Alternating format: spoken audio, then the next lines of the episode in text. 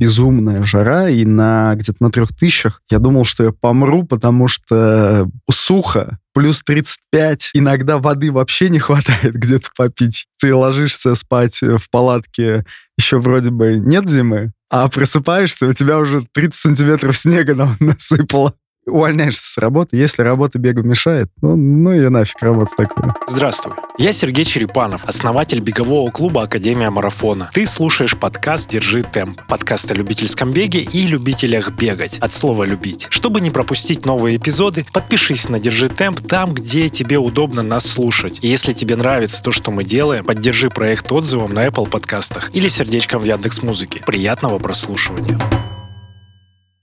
когда-то, когда я был высоким голубоглазым блондином и занимался бегом, вот, ну, может быть, даже, наверное, стоит начать с плавания, потому что я больше там 10 лет отплавал изначально, потом ушел в лыжные гонки с плавания. А так как летом с лыжными гонками проблемка, вот, приходилось бегать. Ну и, собственно, по мере взросления и там появления я отучился в колледже спортивном, на педагога. Вот, э, там тебя появляется, больше появляется каких-то социальных функций, меньше появляется спорта. Потом получил высшее образование в, как тренер-преподаватель. Вот, э, и, собственно, в институте еще довольно много занимался спортом различным и бегал за институт на лыжах и за область. И очень много выступал в таком направлении, когда призывная молодежь. Это что за что Слушай, ну это такое э, интересное многоборье.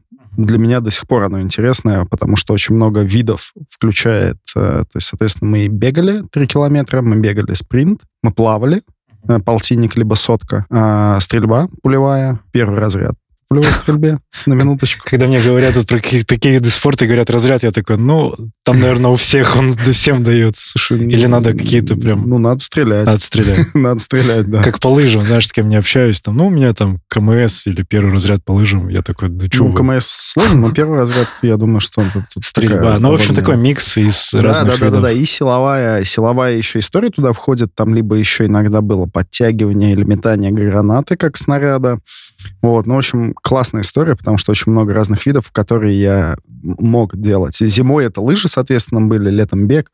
Вот, и я еще потом помню, после института два года выступал за область. Еще а по, по вот этой вот чисто теме. Э, Ленинградская. Ленинградская. И мы как-то выкосили Москву. Для вас это достижение тогда, да? Да, достижение было, потому что на чемпионате России мы выиграли. И было очень смешно, короче.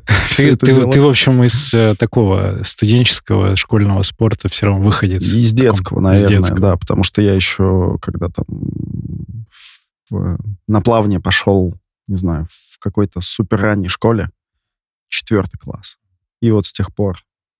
Получается, все-таки ты прям с детства связал свою жизнь со спортом в разных проявлениях. Ну, так получилось, ага. да. Сложно сказать, как бы я связал, потому что в такие годы ты, ты следуешь за ручку за родителями, которые привели тебя. Тебя связали. Да, да, да, да, да. То есть, ну, вот как бы хорошо, что был выбор какой-то. Это мне, э, это меня радует, что есть выбор и возможность попробовать разные виды спорта, с разных сторон посмотреть на все это. И я как бы убедился на своем опыте, что чем больше различных двигательных паттернов ты на себя примеряешь, тем вообще проще намного в любом виде спорта в дальнейшем совершенствоваться. Потому что это и координационные плюсы только дает, и общее физическое развитие в плане бег и плавания, э, гармоничное физическое развитие верхней и нижней половины те же самые лыжные гонки. То есть все вроде бы оно циклическое, циклические виды спорта. Лыжи, плавание, велоспорт, бег. Вот. Но по-разному на тебя влияет. И в принципе э, делает только сильнее вообще в целом. Угу. А когда вот э, ты прикоснулся к э, все-таки любительскому бегу, к которому вот э, сейчас все имеют отношение, потому что я помню, мы с тобой примерно знакомились, когда Пума был проект, э, ой, Пума этот э, Wings for Life, наверное, 17-й год, вот эта вся активность. И вот я вот тогда тебя увидел, узнал вот эту историю с... Ну, ты бегал до этого, возможно, у тебя какие-то марафоны, ультрамарафоны. Слушай, да, я не особо любитель, э, то есть, э, ну, я по факту такой довольно-таки не э, общественный человек, то есть в, в основном такой социопат даже в каком-то... Э, человек, идущий блог, подкаст. Ну, да, да, да, то есть это же вот так вот сложилось, вот. Так. И как бы у меня был единственный марафон моей жизни, к которому я готовился. Я в каком-то, не помню, честно говоря, сейчас в 2008 году готовился к марафону «Дорога жизни» только потому, что мне надо было... То есть я тренеру сказал, хочу 100 километров бежать. Он мне говорит, типа, ну, вообще без проблем. Хочешь 100 километров, там, ну, будем готовиться к 100 километрам. Но нам надо выдержать небольшую ступенчатость. Вот, поэтому давай как бы подготовимся к марафону сначала, посмотрим, что да как. Вот, я готовился к марафону «Дорога жизни», и тогда 3.02 пробежал его зимой. Это был как бы единственный марафон вообще вот в моей жизни, который, которым я готовился на результат. То есть вообще планировал бежать там из трех, но на последнем спуске отстучал немножко ноги. Вот э, если ты бегал дорогу жизни, не бегал, там есть, э, когда ты в город вбегаешь, довольно длинный, крутой спуск. Соответственно, это уже где-то получается там либо 39 либо 40 километр. Ты на нем бежишь очень быстро, а дальше тебе ставят заднюю. Вот, соответственно, я уже на прямых ногах там финишировал, а так двигался как бы из трех часов. Вот, и, соответственно, больше... Ну, и мне не очень интересны массовые мероприятия в целом. То есть я вот очень много стартовал там на чемпионате России по 100 километрам, который еще был в Питере на шоссе. В то время еще? Да. А как, ну, вот, как у тебя тренер тогда был, 2008-2007 год. Это что за тренер? Тренер, у которого я тренировался лыжными гонками. А, и ты говоришь, давай подготовь меня по бегу еще? И я говорю, типа, я, говорю, я хочу вот пробежать Просто то. А он, он, это Анатолий Николаевич Ефимов, очень крутой тренер. Он вообще очень сильно в методике шарит. И вот то, что я... Как раз мы с тобой говорили про тренировки по лактату, э, по, с контролем лактата. Вот, и я вот смотрю, что очень много из того, про что у нас с Женей как раз был подкаст, а, похоже на то, что я в детстве делал. Вот. То есть он, у него как бы немножко другой подход был. Мы лактат не замеряли, вот, но понимание того, как это работает, вот оно было очень похоже. Ну и, собственно, да, у него была, э, был опыт подготовки людей на марафоны. Ну и как бы он такой, типа, ну, прикинем, что 100 километров — это два с половиной марафона. И ты этот подготовишься и побежишь, да? Ну, как бы да. Ну, то есть, соответственно, это мы не сделали в рамках там полугода. То есть на это ушло, э, получается, ну, больше года, реально. При том, что это я не с нуля был. То есть он меня знал, я до этого бегал на лыжах, марафоны, 60-километровые марафоны лыжные, классика, конек. Вот. Поня... Представление о, о физической подготовке оно было все. Благодарю за то, что слушаешь сейчас этот эпизод. Напомню, что «Держи темп» — это подкаст клуба любителей бега Академия Марафона. И ты можешь нас не только слушать, но и присоединиться к нашим тренировкам, в том числе дистанционно. В сообществе ярких и уникальных людей под присмотром профессиональных тренеров ты прокачаешь свои беговые навыки и достигнешь желаемых целей в беге. А еще когда-нибудь сам станешь героем подкаста, если захочешь. Ссылка на сайт Академии в описании выпуска. Запишись на пробное занятие и приходи знакомиться. Удивительно, знаешь, именно тот факт, что вообще марафоны были, что у тебя желание было сотку пробежать э, без явного продвижения в соцсетях. Эта история, откуда у тебя вообще появилась мысль про сотку? Так, как ты ее видел или что это было? Из-за того, что я в спорте вообще, ну, как ты уже понял, очень давно. Да, да. Вот. А, про все, все, все, про и про сотку, и про ультрамарафоны я знал еще до 2008 года. Да. А, и это вот э, почему э, у меня такое немножко, может быть, показаться предвзятое отношение к современному поколению, что они такие вот э, доморощенные бегуны, которые как бы считают, что бег появился в 2010 году, типа. Ну вот. 12. Ну, в две- окей, окей. В 12. С появлением бегового сообщества в 2013 году. Да, ну, допустим, да. Вот. Мы до этого считали, там, что с, появле- с приходом Найка в Москве появился бег. Так тоже было. Да, вот. И беговые клубы, которые в России существовали 30 лет до 50 до этого, и старейший клуб беговой «Динамо», и люди бегали и в Петербурге в 1890 году, а как бы про это особо люди не задумываются. Вот. В общем, я интересовался бегом и попал в компанию людей, которые занимались уже тогда много лет многодневными сверхмарафонскими пробегами. Вот. И еще до первого марафона своего, значит, я познакомился с Сашей Коротковым, который второй человек, участвующий, участвовавший в пробеге вокруг Земли. А, вот А что, Александр что Коротков за история? и датчанин а, был, и есть еще, забыл, как датчанин зовут. Датчанин. Ага. Датчанин, да. Вот у них был проект, они побежали вокруг Земли, хотели бегом ее оббежать без э, помощи на полном самообеспечении, колясочками, вот. Э, и я вообще столкнулся вот с Сашей, он меня познакомил там со своим клубом «Динамо» в Петербурге, он председатель клуба как раз «Динамо» СПБ.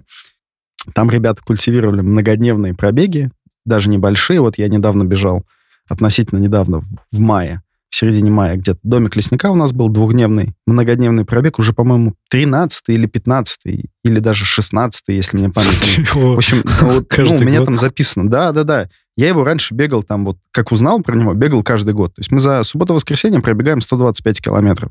Примерно по 60 каждый день. А, 68-57. Вот. А, Это вот как бы, ну, такой, он считается дружеским, клубным, не клубным, но вот... Ну, э, просто вышли пробежать. Просто вышли, да, просто вышли ребята по- поболтать, побегать, э, воздухом подышать. Ультра-чи. Вот. Э, Он считается подготовкой, ну как, не подготовкой, а входным билетом э, в пробег вокруг э, озера Ильмень, который делает Сережа Савельев из Великого Новгорода. Вот. Э, Там, получается, три дня э, вокруг Это озера Ильмень. Тоже где-то там в районе Великого Новгорода. Вокруг озера Ильмень Вот прям бегут. Из Новгорода в Новгород. Ага. Вот. А, Там получается 260 что-то километров. Ну, то есть это, это э, домик лесника, это, грубо говоря, как бы считается половина э, пробега вокруг Ильменя. Вот. Но там довольно сложный пробег, и это вообще пробег, на который я попал многодневный первый раз. Мой, мой первый пробег как раз был пробег вокруг озера Ильмень.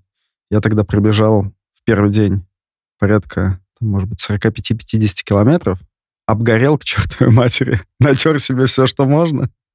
И на второй день был такой распухший, э, красный Ходок. ходок, да, который не мог как бы ни ноги соединить, ни руки, потому что и в подмышках все было натерто, и в промежности, и пальцы на ногах были натерты. В общем, тогда я был под большим впечатлением. Но назад, э, про Короткова и про пробег вокруг Да. э, мира. То есть ты с ним познакомился, Он и мне он рассказал- тебе рассказал про эту историю. Про историю, как вот он вокруг э, Земли начал Земли. бежать, да. Это удачно у них все свершилось? Слушай, там получилось так, что вот Саша непосредственно они стартовали из Лондона, пересекая нулевой меридиан. Да-да-да. Да. Красиво. А, Вот. И он добежал до Владивостока. Вот. И травмировался. То есть это получалось так, что они забегали, по-моему, зимой к нам через Финляндию. Вот. И где-то там, через там энное количество тысяч километров, в общем, он дернул заднюю и, по-моему, даже попал в больницу. То есть так у него как бы все неудачно сложилось. И сошел в итоге.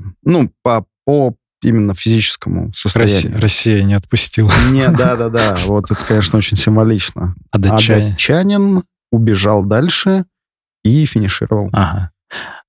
Просто к этому возвращаясь, э, ты сейчас слышал историю? Вот Руслан Шакин есть, который бежит как раз тоже э, парень из Японии. Он бежал, но он русскоговорящий, и у нас с ним тоже подкаст был, не слышал. Он сейчас Я слышал, что кто-то где-то бежит, в Влади- в- кто-то где-то колясочкой. всегда бежит. С Вот, колясочкой да. тоже такая же история. Э, Слышал, но особо не вникал. Хорошо. Э, Тебе Саша рассказал тогда про вот Ну, Саша меня как бы немножко окунул вообще вот в это, вот то, что это... э, Я, значит, еще до, по-моему, или это примерно было во время знакомства с Сашей, в журнале Men's Health прочитал... Это какие года? Это тоже 2000... 2005. Еще даже раньше. Да, да, да, да, да, это еще раньше. То есть... Э, Многие слушатели, возможно, даже еще не родились в это ну, время. Вот, да, понимаешь, меня тут просто спросили, типа, там, стаж в спорте. И когда я написал там людям, типа, 28 лет там или 27 лет, вот сколько я вообще, они такие, типа, блин, а как бы... А, тебе, а тебе сколько? Ну, да? нет, они такие, типа, а я даже и как бы еще и не родился в то, в то время, оказывается, вот.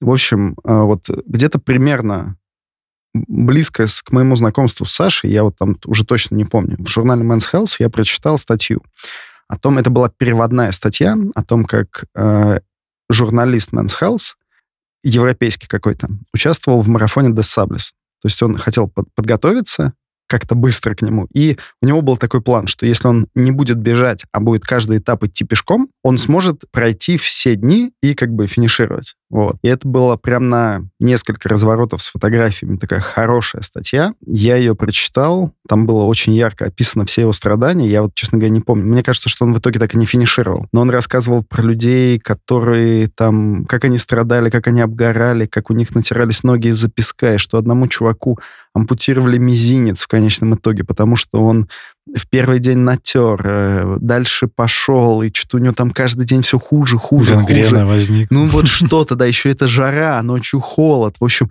я под такими впечатлениями был, думал, блин, вот это... Живут же люди.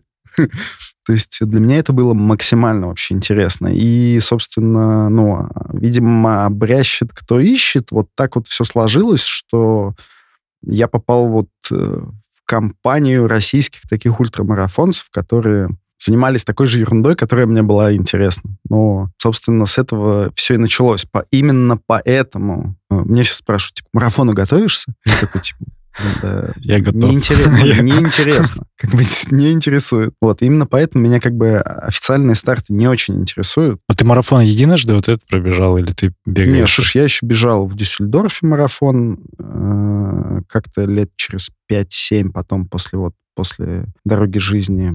Больше, наверное, нигде не выходил. Но э, на соревнованиях там я несколько раз по 63 километра бегал, ну, именно хорошо готовился. Ну, вот к соткам готовился всегда. В Германии пару таких соток на пересеченке и 63 километра пробежал. Трансальпинран, многодневку через Альпы из Германии в Италию. Там Германия, Австрия, Швейцария, Италия. Вот. Э, это в формате гонки прям. Это, это да, это официальный это старт. Все в формате гонки, все с, как бы с выбыванием. Там, ну, на мой взгляд, я много где был на соревнованиях вообще в целом в мире.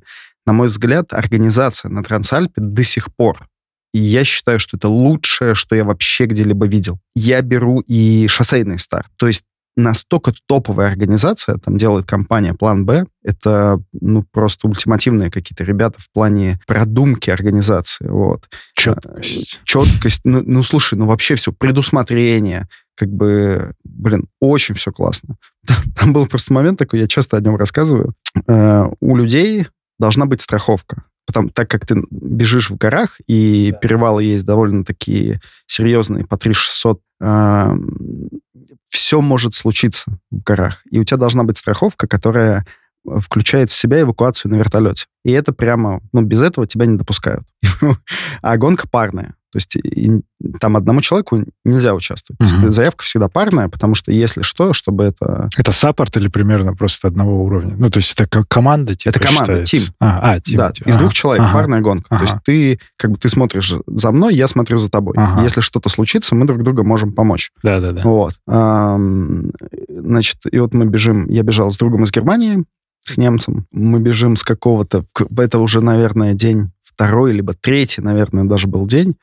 В тот год просто отчайшая жара была, адовая вообще, безумная жара, и на где-то на трех тысячах я думал, что я помру, потому что сухо, плюс 35, иногда воды вообще не хватает где-то попить. И, в общем, это был трешак. Вот на где-то на третий день мы бежим, длинный такой курумник, и он идет к дороге, которая километров через 5-7 должна выводить нас к деревне. И это получается, что ты кого-то догоняешь, либо кто-то с тобой бежит, либо в какой-то группе. Ну, вот люди, они все так вот ча- часто видят друг друга. Впереди нас бежит э, миксовая пара, мужчина-женщина. Я не знаю, они муж и жена или просто они пара друг другу. Но, в общем, в какой-то момент мужчина чуть-чуть вперед на 30 метров так как бы убегает от женщины. А, а мы бежим, я, я бегу впереди, мой друг Инго, он сзади, и женщина метрах в 10 от меня. И вот она перепрыгивает с камня на камень, и я вижу просто, как у нее нога попадает между камнями, и, я, и она падает вперед, и я слышу только такой звук.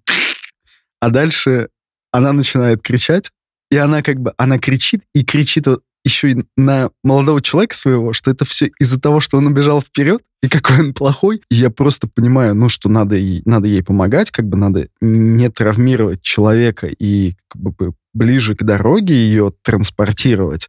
Вот. А э, как бы получается, что настолько строгость в гонке соблюдения правил, что у тебя, кроме обязательного оборудования, должна быть аптечка с кучей всего. Вот при, ты с этой аптечкой должен выходить на старт, потому что, соответственно, вот такие моменты могут случиться, чтобы ты мог и себе помочь, и кому-то помочь. Вот. Но я в этот момент вспоминаю, что я свою страхов оставил дома, и что если что-то вот такое вот случится, меня же хрен эвакуируют.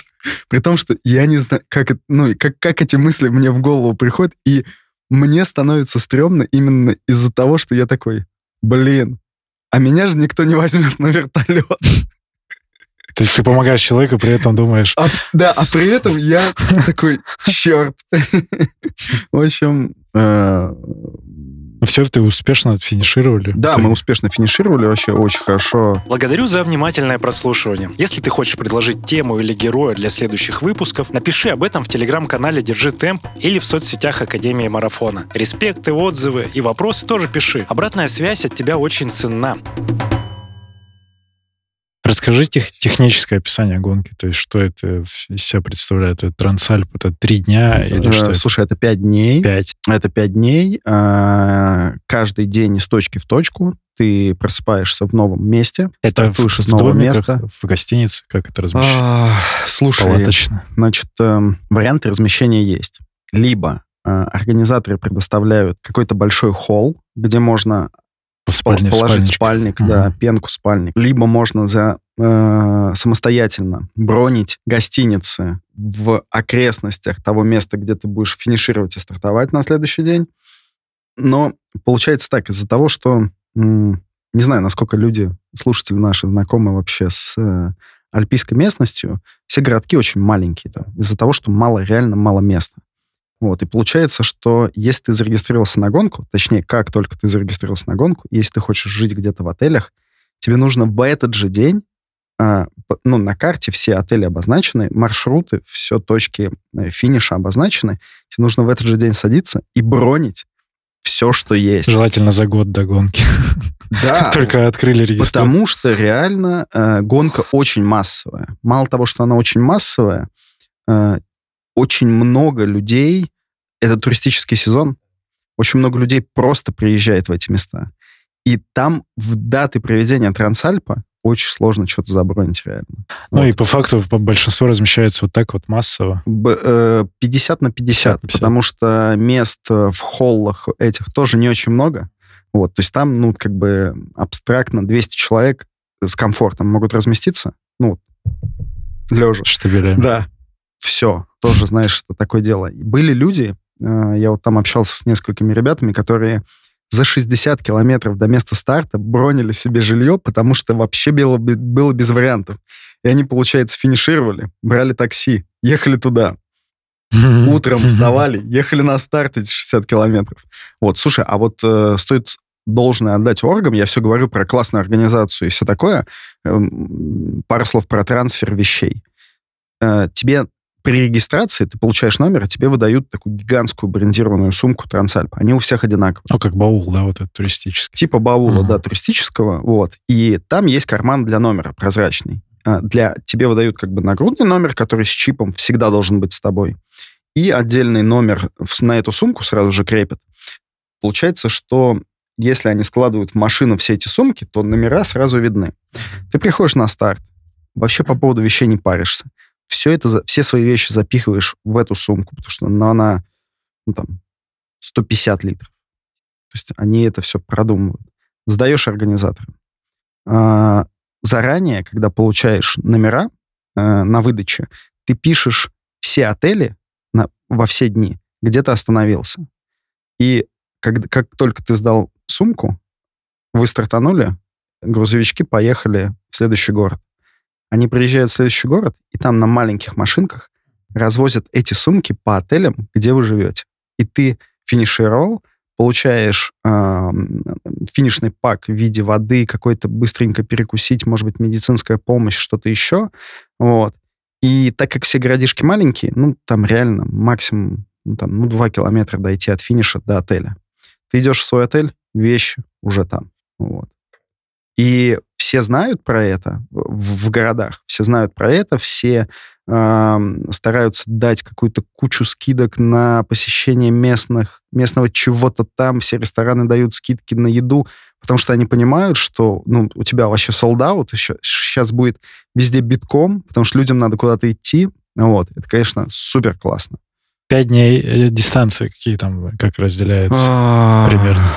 Такие коротенькие дни — это 30 плюс-минус километров. Супер короткий день был спринт вертикальный километр, но там получается у тебя типа 7 километров. Вот эти 7 километров вообще меня выхлестнули, потому что на следующий день длинный этап получается, порядка там 47 или 53 километров, я уж не помню. И у меня весь, всю половину первую кружилась голова после этих спринтов. Поднакрыло. Да. Вот. И, соответственно, по-моему, финишный был порядка 30 километров. Но ну, нужно учитывать, что это все вот 2300, 3600, вот ты болтаешься, э, где-то получается спускаться до 1800-1600, но как бы все-таки это такое среднегорье, и перевалы ну, очень приличные. А вот она, гонка сейчас, она же проходит, и она как, проходит, как да. туда вписаться вот обывателю? Там есть какие-то у них Слушай, ну надо регистрироваться? Нет, надо регистрироваться. Нет, ну в плане того, что там, вот знаешь, как в каких-то ультрах есть, там ты должен сотку пробежать или 100 миль. Там, не, не, не, Таких не, нет? Не, вот любой сейчас человек просто может подать заявку и все? Ну, наверное, да. Прикол. Но это довольно демократичная гонка. Но при этом у тебя есть тег э, в Инстаграме, известен тем, что Исландия, пробег, то есть ты за 21 день вот эту историю преодолел. Это что было? Ты куда-то там включен в книгу рекордов каких-то или как? Э, расскажи про, про эту историю. Ты наверняка где-то уже ну, неоднократно это рассказывал.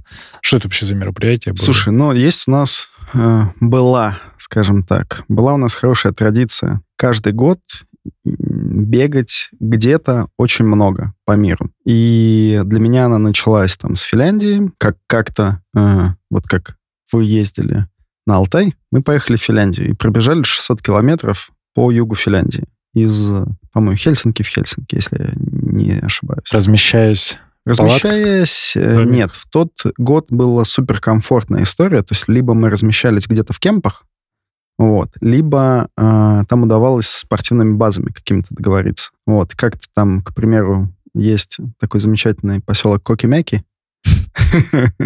Так. Вот. И там мы размещались в большом спортивном центре. В общем, мне такие многодневные истории, как я говорил, уже нравятся. То есть ты там в течение недели, двух, трех просто бегаешь из точки, ну, как бы не круговыми какими-то кольцевыми маршрутами, а из точки А в точку Б, и вот так вот у тебя продолжается все это дело. Вот, набираешь там определенный объем дистанции, которую вы запланировали. это бег-бег все-таки? Или там... Ну, там это бег-бег. Там бег. по 6 минут, по 5, или как? Побыстрее, помедленнее? Не, пешком не идешь. Трекинга тоже нет. Ты как бы бежишь. А, в данном случае, то есть у нас есть два варианта такой истории. Это вот история, как в Финляндии, с сопровождением. Машина сопровождения, которая везет твои вещи, еду, воду и всякое такое. Вот. И есть другая история, как, как была в Исландии. И на самом деле много. Мы бежали на полном самообеспечении, много где. Вот. Это у нас есть большая коляска, детская, с большими колесами, спортивная, э, рюкзаки. Мы все самое тяжелое, ту еду, воду и вещи спальные, палатки грузим в коляску, в тележку, мы ее называем тележкой. Вот. Э, более-менее легкая и что-то, что тебе понадобится вот прямо сейчас, мы это все в рюкзачок кладем. Э, это какая-то быстрая еда, телефон, ветрозащитная, фотокамера, курточку, да, снять, одеть, там пошел дождь, ты накинул что-то, солнце снял, вот такие вот такую мелочевку. И, соответственно, это пробеги на самообеспечении, на полном. Когда мы ночуем в поле, в палатке, либо добегаем из города в город и там где-то в отеле, в хостеле ночуем. Но в меньшей степени в основном, потому что если у тебя есть палатка, и ты не привязан ни к какому месту, э, как отель, это намного проще, намного удобнее планировать свое путешествие, потому что, ну, всякое бывает, и когда у тебя нету там жесткой привязки к месту, это намного лучше, как выяснилось опытным путем.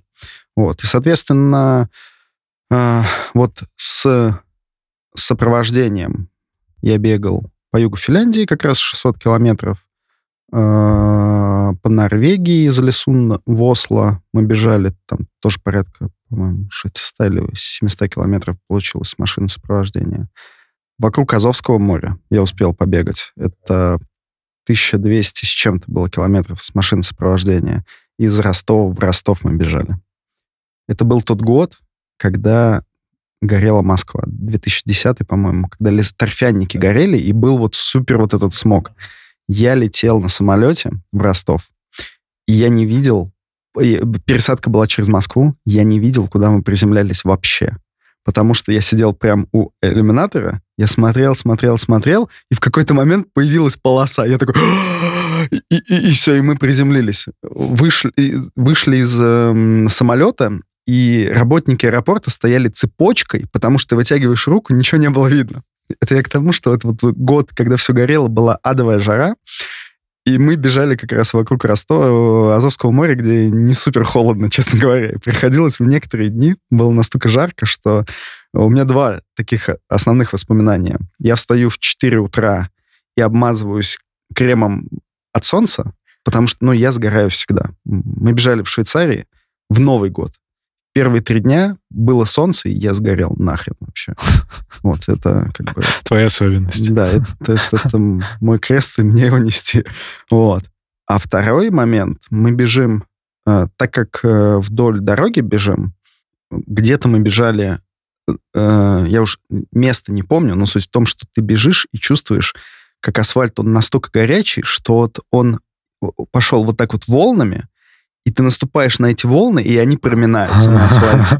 Представляю. Это как бы вот два моих таких впечатления, которые прям я с ужасом вспоминаю. Это все. Потому что, ну, прям стрёмно было. Это тоже надо было выбраться на три недели, там сколько-то... Ну, да, да.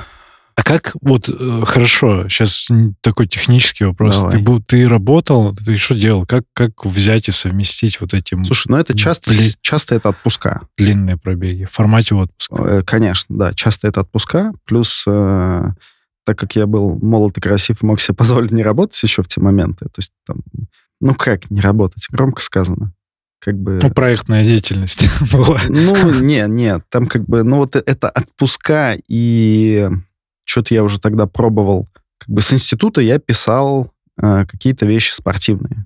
Вот. Тогда как бы не было такого формата, как видеоблоги и аудиоподкасты. Вот. И я писал э, как бы текстово, да. Вот. Э, и потом как бы я не скажу, что это как, приносило какие-то деньги, но иногда это было востребовано, скажем так. Поэтому все это время ты берешь как бы увольняешься с работы. Если работа бегу мешает, ну, ну и нафиг работа такую. Ну, типа фриланс какой-то был, Ну, да, да. да ага. вот. Ну и, в общем, получается, что э, два варианта. Это вот сопровождением, которое в меньшей степени мы использовали, и на полном самообеспечении. Так мы бежали на полном самообеспечении с колясками э, из Валенсии в Малагу. С Сашей вдвоем мы вообще с Коротковым бежали. А, вокруг э, Сардинии втроем бежали. По Швейцарии, вокруг Женевского озера, зимой. С ты ложишься спать в палатке, еще вроде бы нет зимы, а просыпаешься, у тебя уже 30 сантиметров снега насыпало. Это был тоже интересный опыт. Вот. Ну и, соответственно, вокруг Исландии. То есть эм, Исландия, наверное, сейчас это самое интересное, что было э, из многодневных таких пробегов, потому что самое большое, самое, может быть, впечатляющее, ну и, и объем там был такой довольно сложный. То есть некоторые дни там приходилось реально... Некоторые дни подряд ты бежал, у тебя там получалось 60, 70, 80, 60, 70 километров. Вот. И, и там с коляской как раз. И там с коляской бежали, да, ага. в четвером. Да, в четвером. Надеюсь, я никого не забыл. На полном самообеспечении ночевали в палатках, частично где-то, где могли спланировать какие-то населенные пункты, ночевали там в хостелах, вот, и э, было интересно, то есть, типа, что такого можно оббежать, опыт-то был бега по материкам в основном, что такого можно интересного оббежать, как бы остров, какой большой остров, блин, Исландия, классно, классно, вот, э, проект как бы разрабатывали там, ну, два года фактически, это. Вот. И изначально я сразу подумал, а почему бы там на какой-нибудь рекорд Гиннесса типа не замахнуться? Никто так не делал. Никто до, так не делал. До, до тебя. Да, до, вас. до нас. А, но, блин, э, рекорды Гиннесса очень дорого стоят. А, ну, что это, регистрация? Регистрация, да. Регистрация стоит бабок. Вот, поэтому... А сколько в тот момент хотелось? Слушай, а, что-то у меня в голове такая сумма, как порядка 300 тысяч рублей. Это чтобы просто заявку подать? И чтобы приехал человек, зафиксировал или как И чтобы приехал человек, зафиксировал еще дороже. Да. Ну, то есть это как бы вообще вот эти все рекорды, это не дешевая история. Это доллар по 36, примерно 10 тысяч долларов, да, тогда, наверное, было. Да черт его знает, сколько ты уже знаешь. Кто был помянет. Понял, понял, закрывая глаза. А, э, хорошо, но при этом вопрос мой был про бег-то. Ага. А, это скорость-то какая? Вот если ты с машиной бежишь, это в каком диапазоне, чтобы понимание было? Слушай, ну с машиной бежишь, наверное, по 6-6.30, потому что тебе в любом случае телепать долго и в течение 20 там, дней, и как бы скорость все-таки надо не супер высокую держать. Вот, если ты не Александр Сорокин. По 347. Да. Вот. Когда на, на самообеспечении мы бегаем, там, наверное, в среднем все получается 7, 7.30, потому что у тебя либо рюкзак всегда, либо ты коляску толкаешь, вот, и бывают такие моменты, что если это гористая местность, как та же Исландия, Швейцария, то все-таки в подъемы, особенно в тягуны какие-то, ты идешь пешком, потому что лупасить это ну, ну, можно и завтра и сойти. Если группа, то там одна коляска и меняешь ее? Ну, кто-то бежит с ней, кто-то без Мы каждый час меняемся, если эта группа бежит. И получается, что вот когда меняешь с пересмены каждый час, есть время, ну, остановиться прямо. И вот за это там 5-10 минут ты либо перекусываешь что-то, либо как-то лежишь на земле и отдыхаешь. Вот. Ну, в общем, делаешь какие-то свои дела. Так, вы финишировали, э, значит, эти 21 день. А это в итоге что было? Это рекорд стал каким-то? Слушай, рекордом? ну и мы смогли здесь э, зарегистрировать, э, сейчас, как это правильно сказать, рекорд достижения книги рекордов Европы. Вот, в этом случае. Потому что э, это было не проще в плане доказательной базы, потому что как бы в чем состоит суть вот сложность таких рекордов, когда ты по дешевке пытаешься их восстановить. Так. А, тебе, значит, надо фиксировать трек. То есть у меня был навигатор Garmin отдельный, который записывал все постоянно, да. То есть не то, что ты на часах э, как бы куски бы предоставил, это не канала. Вот. И самый, самая сложность в этом была, что он работал на пальчиковых батарейках которые как бы не особо сильно долго работали. У меня был мешок пальчиков батареек, потому что были моменты, когда у нас, ну, там, была автономка без городов три дня фактически. Там есть часть Исландии, где никто не живет. Ну, такая вот хреновая часть, как бы, и люди такие, а что там жить? Ну, в Исландии вообще не супер много народу, честно говоря. И э, ты нигде не купишь просто эти батарейки. А надо было их вовремя менять, то есть надо было за этим следить. Мы фотографировали все дорожные знаки, мимо которых пробегали. В плане указателей, вот как мы бежим, чтобы вот это было понятно. Фотографи... И фотографировались сами у них, что это мы вот как бы... Мы прикладывали чеки из магазинов. Ну, это к билетам. К билетам, к гостиницам. Ты прикладываешь чеки из магазинов, чтобы было понятно, что вот... Какое бы... время, Да, да, да, да, да, чтобы дополнительно подтвердить вообще, что что, где, как происходило. А, мы просили местных людей а, написать прямо на листе бумаги, что они нас видели, подписаться, поставить дату, а, и фотографировали их с этими листами бумаги, и эти листы бумаги еще прикладывали в доказательную базу. Ну, то есть сложности есть, потому что вот как ты говоришь, типа, ну, приезжает человек там и такой, типа, о, ну, мы прибежали, молодцы, вот рекорд. Вот такая фигня, она стоит супер дорого, и это делает как раз Гиннес. И, значит, э, вот эти 300 тысяч рублей, э, они не включали вот этого человека. Потому что если бы э, еще вот специально обученного человека, в чем фишка? Он тебе на финише вручил бы сертификат о рекорде. Но э, тебе нужно оплатить билеты его, проживание все это время, потому что, типа, ну, как бы нам сказали, что вот так вот он должен... Может быть, он приедет и посмотрит, где вы там еще. Вот. И, соответственно, расходы. И я когда узнал, ну, типа, вообще стоимость всей этой истории, я такой с ребятами сказал, мы поржали дружно, знаешь, такие как бы, да, интересно. Прикол. Э, а как вообще, ну вот, э, придумать-то рекорд? То есть вы посмотрели, как вы узнали, что такого mm. нет? Ну, и... мы не смотрели. У нас была, как бы первостепенно была задача проех... Э, приехать и пробежать, да. То есть это максимально личная какая-то история, не амбициозная в плане, а сейчас вот мы установим как рекорд. Вот, то есть это просто личная история. Вот. Потом это, это была моя мысль. Я такой, типа, хм, а почему бы не попробовать? Ну, то есть как-то это зафиксировать вообще. Вот. Соответственно, мы поискали информацию о том, делал ли так кто-то, не делал, и ее ровным счетом zero, нуля.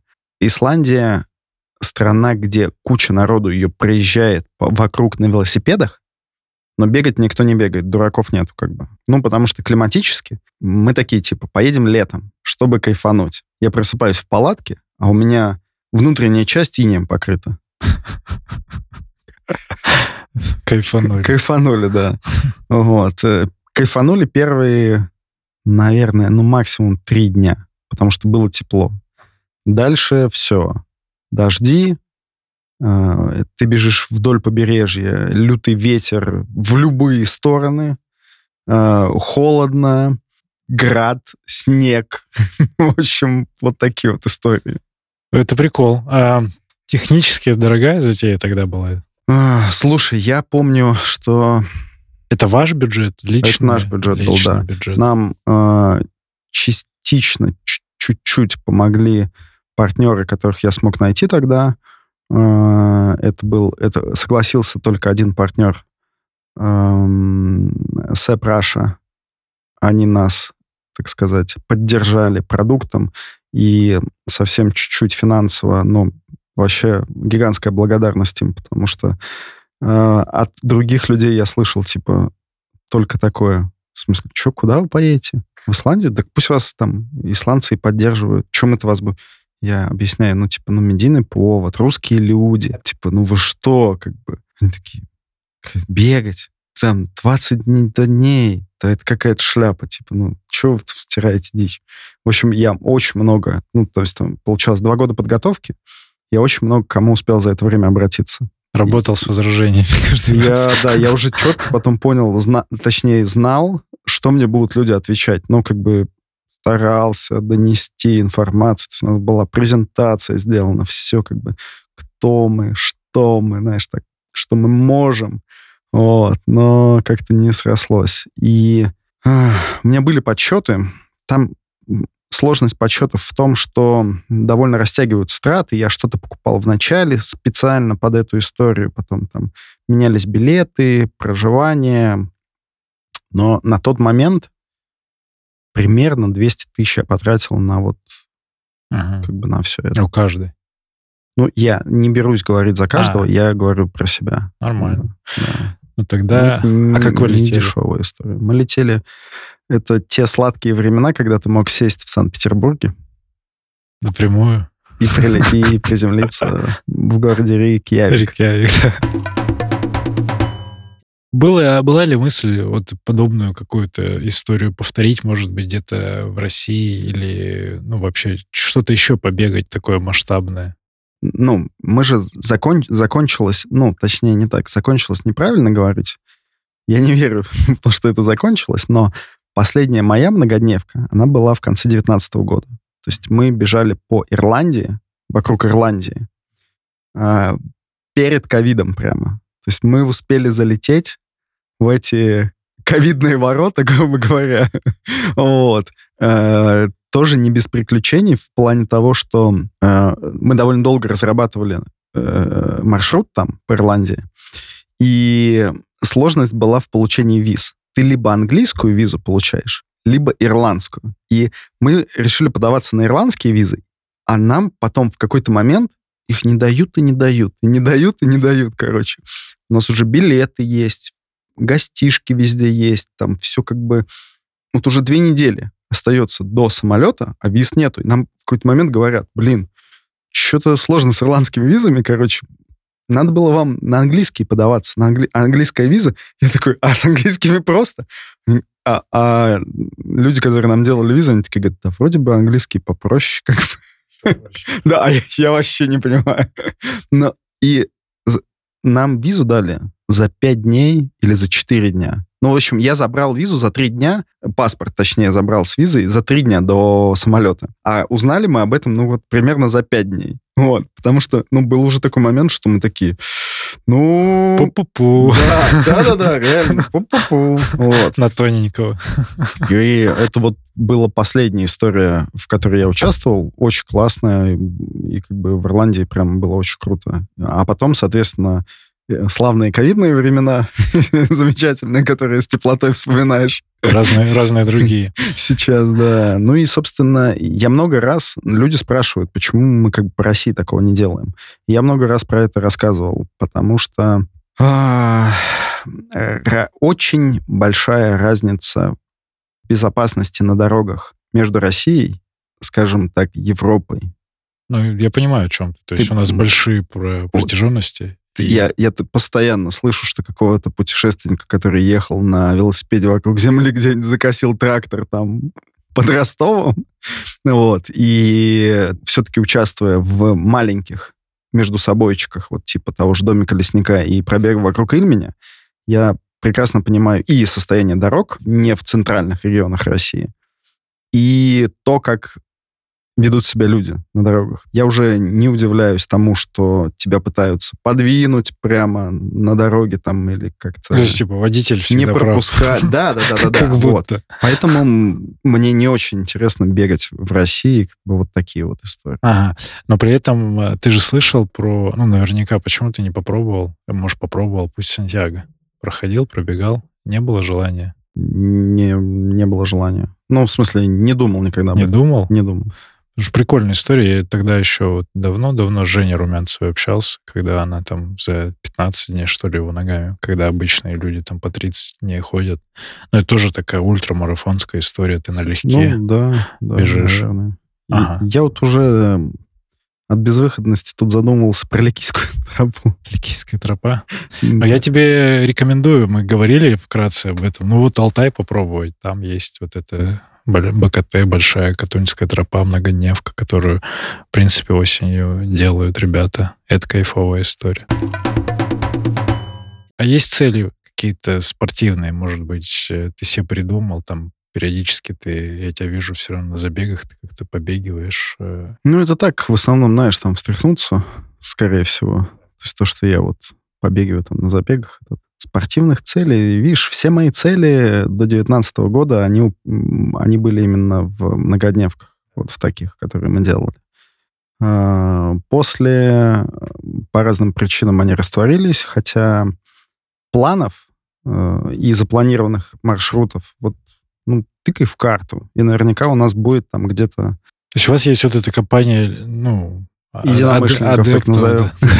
да, с которыми вы это все плюс-минус вместе Ну да, делаете. да, да, да. И вы вот также разрабатываете маршруты Да, по-прежнему, да. обсуждаете. Ну, сейчас уже в меньшей степени, потому что есть определенные ограничения. А, как бы я тут зимой понял, что у меня и все визы кончились, а но- новых как бы не, не особо светит. Вот, поэтому настроение после 2019 года мое в целом сильно ухудшилось. Ну вот, потому что ну, бегать марафоны мне неинтересно, каких-то из, и, может быть, из-за того, что в детстве ты очень много соревнуешься, от тебя требуют результат. Вот. А, сейчас какого-то результата, ну, то есть амбиций суперспортивных, вот в плане там пробежать, там, не знаю, час 03 половинку, у меня нету. Вот. Час 23, может ну, быть. что, я сейчас 23 бегал, и что? Довольно шустрый парень. ну, в общем, да, ты не про цифры как раз, и тебе, тебе нравится что-то вот такое э, Ну, приключенческое. Да, да, да. То есть э, это даже, ну, то есть я это рассматриваю вообще как инструмент отдыха, прочистки головы, перезагрузки какой-то. О, опять же возник вопрос. Зеленое кольцо Москвы, Лавра, вот эти все истории. Ты Ну, это что? Это в Москве? Гриш Ленин меня не пускает. Почему? Борода, говорит, короткая. Нет, ну вот мне интересно было пробежать, или ты не часто бываешь, чтобы в Москве вот так вот на за- за 160 километров тоже как- Слушай, ну, не думал про это. По паркам. Как бы не думал, реально, не очень как-то меня... Понял, понял. После Да. Исландии все уже там. Ну, ну, просто пробежать я и у себя могу. Ну, вот реально. То есть просто как бы пойти пробежать там 100 километров, вы- ну, выйдя из дома, и я у себя могу. Есть, Это вот ты из тех людей, которым в комментариях пишут, бегайте в парках. да, Чего вы да, деньги да, да. платите за? Еще и на забегах. Ну, видишь, как бы я и тренируюсь один, по большей части где-нибудь там в парке, где поменьше народу или вообще никого нету. То есть, чтобы я э, Ага. особо ни с кем не пересекался. Ну, я вижу, что ты тренируешься не только бегом, а, то есть у тебя велосипед, наверное, Ну да. по-прежнему есть, ты Да. ковыряешься во всех этих в гаджетах. А Расскажи вот про, про вот эту историю с видеоблогами, с контент-мейкерством вообще. Это сейчас это основная деятельность? И плюс еще про фотографию, вот фотопроект ваш. Ну, на самом деле, основная деятельность марафон фото по-прежнему. Марафон фото. Да, вот. э, Ты кто там? Ты основатель, придумал ну, это всё? соучредитель, можно так Соучредитель. сказать. Да. Вот. проект, который обеспечивает э, фотокарточки на забегах как раз. Да, да, да, да, на спортивных мероприятиях и не только. И не только. А что вы еще фотографируете? А мы можем все что угодно Свадьбы, фотографировать. корпоративы. Ну, не, не. Спортивные? Не настолько... Любые выставки, стенды на выставках, ага. любые истории, где нужна в последующем раздача фотографий. Э, Это массовое С поиском там, да, вот, с брендированием, там еще что-то. Поэтому Но это вот э, как основной проект, тебе и по-прежнему интересно им заниматься, как, Ну э, да, как да. вот руководитель, менеджер. Да. этого всего.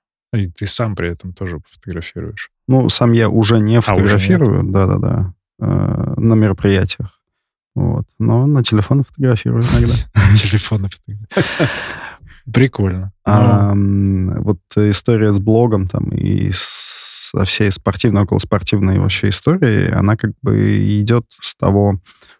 э, Мне все, все время была интересна техническая часть, то есть как это работает. Вот если кроссовки, вот они так сделаны, почему это так сделано? Как это работает? А, Разобрать и рассказать. И попробовать. И субъективно описать, то есть рассказать, как это должно работать, и субъективно описать, что это для тебя.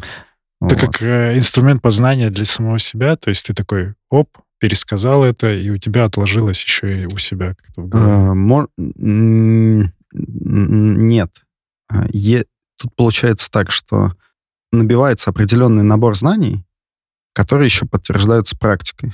Ну, то есть так как ты много бегаешь часто, ты можешь э, в длительной перспективе опробовать это и понять, насколько это дает какие-то профиты или не дает, как это работает э, в долгосрочной перспективе.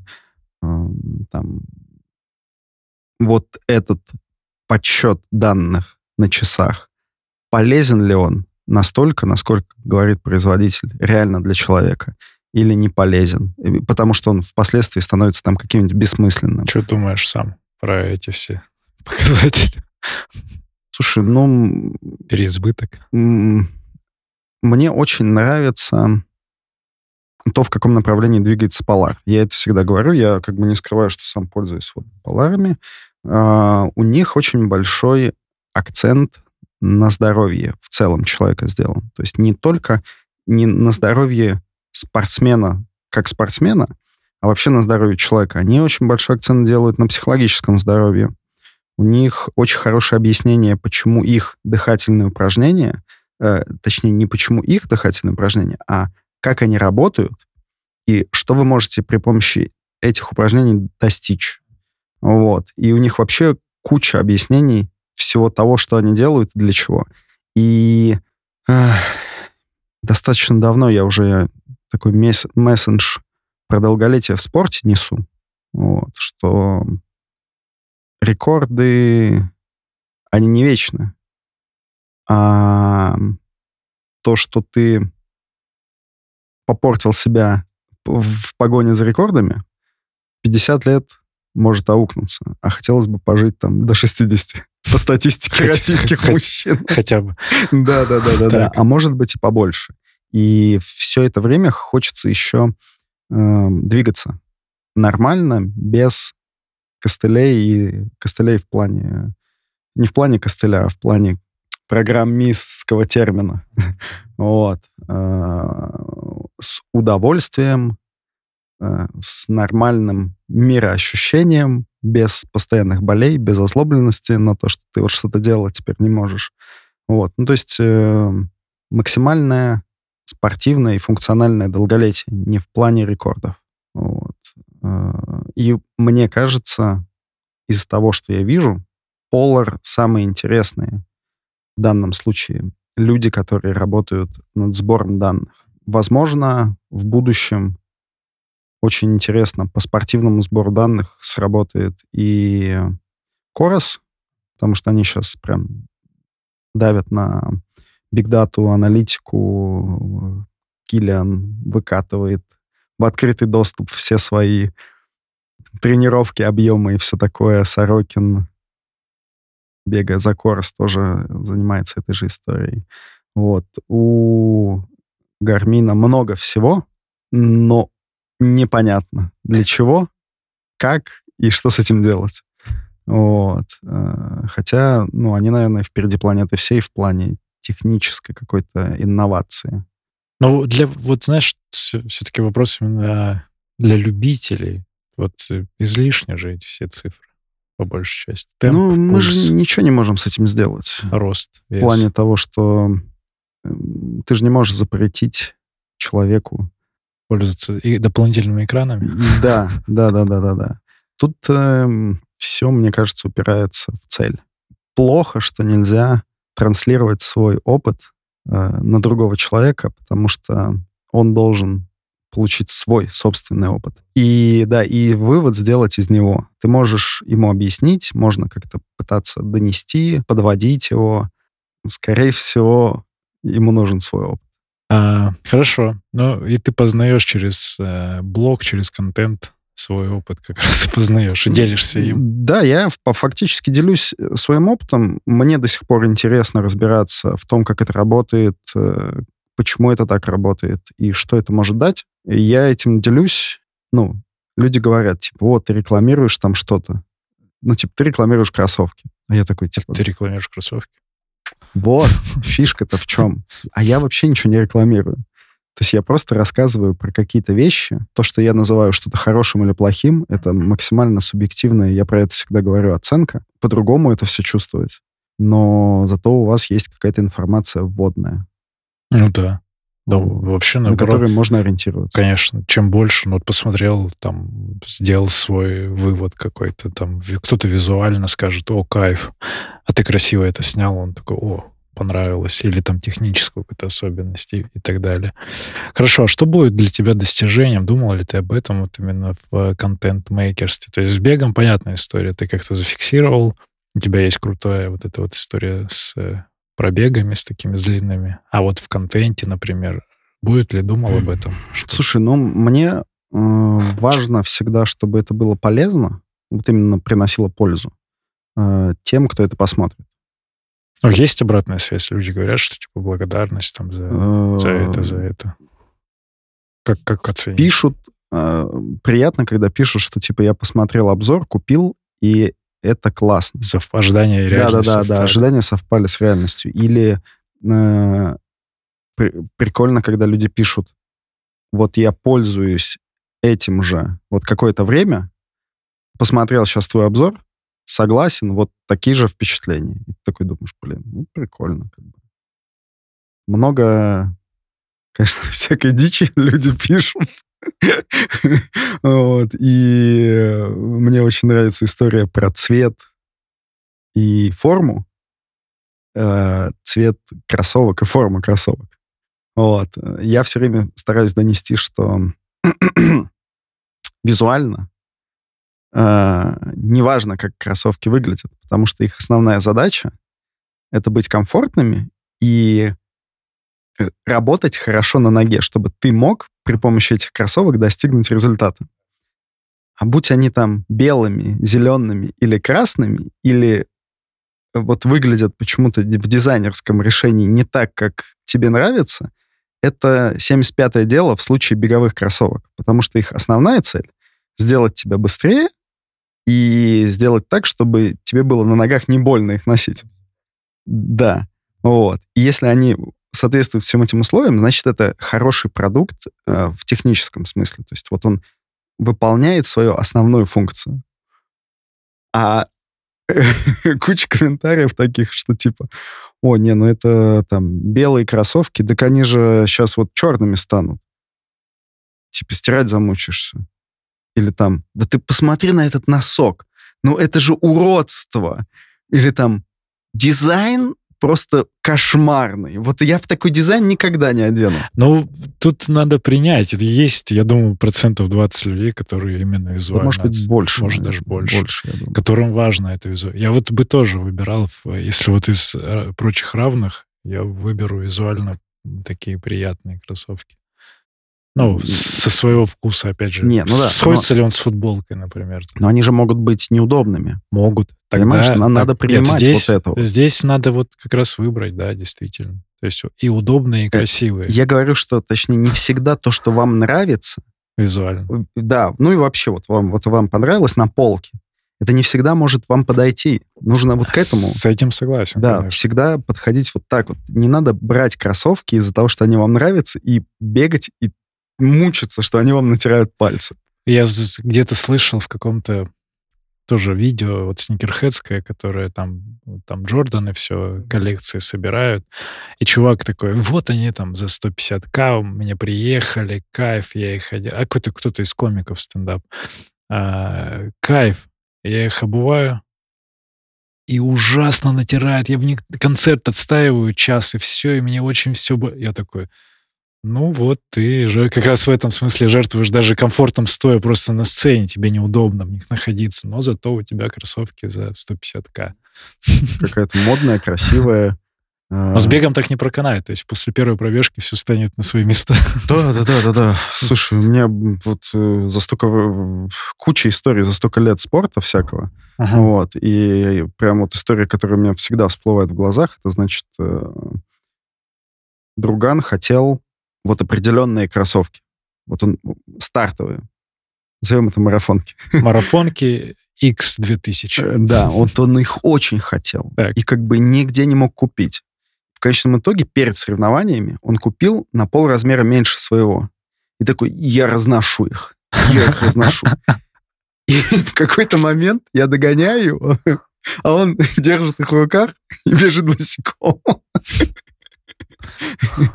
Не разносил. К сожалению. У меня похожая история в начале была тоже бегового пути. Асик Старшер, э, вот это классическая Джапан. Меня из Токио привезли, но оно прям подходило, ну, идеально мне. Впритык, но и я так придумал, ну там, то есть у меня тогда нога, она такого размера была, условно, там 25,5, сейчас 26 сантиметров. Не знаю, выросла, растопталась. Но идея в том была, что я, я с тоненьким носочком, оно идеально подходило. Но после одного из марафонов э, в Австрии, я что ли бежал в Вене, у меня ноготь большого пальца как раз настучался, там было пару спусков. Я такой, понял, хорошие, красивые кроссовки, но я их больше... Ну, то есть они тогда были топовые до карбоновой да, эпохи. прямо хорошие. Вот. И вот я тоже периодически вспоминаю. Зато красивый, розовый. Я такой, ой, какая красота. Ну вот, да, да. Иногда жертвовать приходится стилем. Хорошо, а ты сам в чем бегаешь? Ну, у тебя же наверняка есть какие-то любимчики. Слушай, ну мне вообще больше всего нравится Алтра по комфорту. Она Алтра? подходит, да, по широкой стопе мне О, как кайф. раз. Вот. Это же у них какая-то особенность. Это американский бренд, у которых какая-то колодка именно по стопе. У них вот, ну, Ну, расширен. Широкая передняя часть, да, Да. да, и нулевой перепад между пяткой и стопой. Это, А, и без дропа? фишка, да, без Вау. дропа и нулевой перепад, но не тонкие. У них прямо... Я видел, они прям Да, у них массовые. прям там 20, от 20 до 30 миллиметров, 35, 33 точнее. А у нас они как, где продаются? У нас Алтру вот с этого года возят. Дистрибутируют. э, кто дистрибьюирует, А, ну я видел могу. МСМ, в спортмарафоне точно. Да, ну были. точно его возят. Прикольно. А ты как с ними познакомился? Слушай, я лет 10 назад знакомился. Ну, из-за того, что я э, кучу всего читаю всегда про обувку, про всякое новое, про все. Скорее всего, на английском. да, и вот я увидел, как бы, и такой, типа, ой, интересно, надо заказать где-то. И заказал, как бы, и, блин, очень доволен с тех пор. Ой, это интересно. Я потому что приглядывался к этому бренду. Мне, мне и дизайн их нравится, и у них есть трейловые версии как раз интересные. За твою большую карьеру, 28 лет, ты говоришь, в спорте, у тебя есть такое, что ты бы туда в самое начало, ну, давай про любительский бег, наверное, 2005 год вернемся, ты бы хотел э, что-то себе сейчас с этим опытом посоветовать? Ничего рекомендовать, наверное, даже бы себе не хотел. И, и, ну, и как бы возвращаться. Что было, то было.